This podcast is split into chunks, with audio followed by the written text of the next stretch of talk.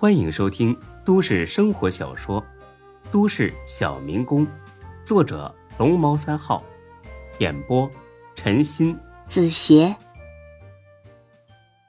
第二百五十六集。张二狗自然是不知道，果断的摇了摇头。呃，为啥呀？才哥听了很恼火，但不是针对张二狗。哼，为啥？为了那句狗屁话呗。什么话呀？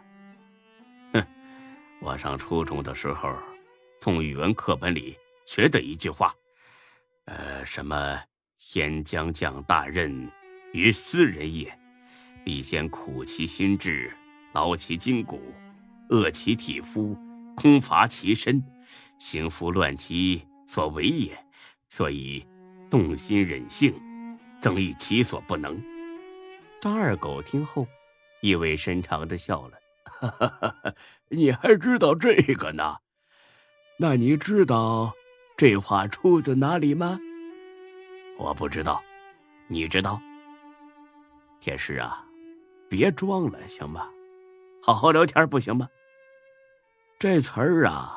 出自《孟子告子下》。我靠，真的假的？你你学过呀？张二狗露出一副很傲娇的神情。我呢是认真读过几本书的，要不然敢给别人看笑吧？你真以为我是胡说八道呢？你不就是胡说八道吗？你哎呀，光从这一句话上，就能看出你和孙志的差距。哎呦妈呀，你行了吧你？你八戒老板也没你这么恶心的。张二狗又露出一副很钦佩的表情，这不是装的。随着相处的时间越来越多，他对孙志也越来越佩服。他越发的相信这个年轻人的成功不是偶然的。我不和你争辩，你知道这句话是什么意思吗？我当然知道啊。呃，那你说说。呃，就是说，人人要要要吃苦。这太笼统了吧？那你给我说的仔细点啊。啊，行了。呃，这句话的意思呀，是说，上天呢将要下达重大责任给某个人，一定先要使他内心痛苦，使他的筋骨劳累，使他经受饥饿，以致肌肤消瘦，使他深受贫困之苦，在他做事时。使他所做的事儿颠倒错乱，用这些办法来使他的心惊动，使他的性格坚韧起来，增加他过去呢所没有的才能。才哥听得一愣一愣的，他本来就不是爱学习的人，对这句话的理解也是很浅显，他哪知道这么多道理啊？呃，啥啥意思呀？呃，意思就是，王玉成冠，必受其中。才哥更是蛋疼了，王冠，这怎么还扯到王冠上了？封建社会都瓦解这么久了，咋的还想称王称帝呀？难道孙志有帝王命？天师啊，你到底啥意思呀？哎呀，你是真不懂啊！简单点跟你说啊，在孟子的思想中，有一部分天命论的成分。呃，其实本来呀，没有所谓的上天。今天的理解呢，应该是只有经历过内心痛苦。筋骨劳累、受过饥寒、受过穷困的人，才能担当起大任。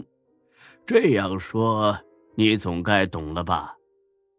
看着张二狗一脸期待的表情，才哥很认真的思考了几秒钟。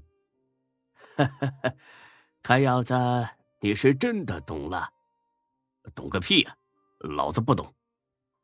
你，你真是个猪脑子呀你！我操的！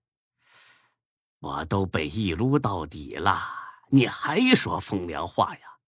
天师啊，你这个人不厚道啊！纯呐，你咋就不想想孙志为啥这么对待你呢？结合刚才咱们说的话，你好好想想。才哥愣了一下，考虑了几秒钟。你是说孙志要重用我，故意给我点挫折？张二狗捋了把胡子，很得意的点点头。哈哈哈，当然是这样啊！才哥很沮丧的眼睛里突然多了一丝亮光，真的？哈哈，这还用说吗？其实啊，你自己比我更明白。才哥想了一阵，高兴的一拍手：“擦的，我就说嘛，孙志不能这么无情吧！铁石啊，我懂了，谢谢你。”先别急着谢呀，有件事啊，我还是得提醒你啊。你说吧。呃，这个以后吧，在拉人来的时候，还得注意点啊。再这么下去，孙志可能会假戏真做了。才和这几天呢，早就把许大茂骂了八百来遍了。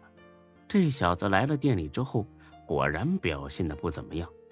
明明是个干活的，非得装出一副大爷的架势。见谁都说自己呢是才哥的好哥们儿，尾巴要翘到天上去了。不知道的还以为他是老板呢。我知道了，我记得了。天师，你就放心吧。行，这店儿这么忙，你在这儿发呆。不太像话吧？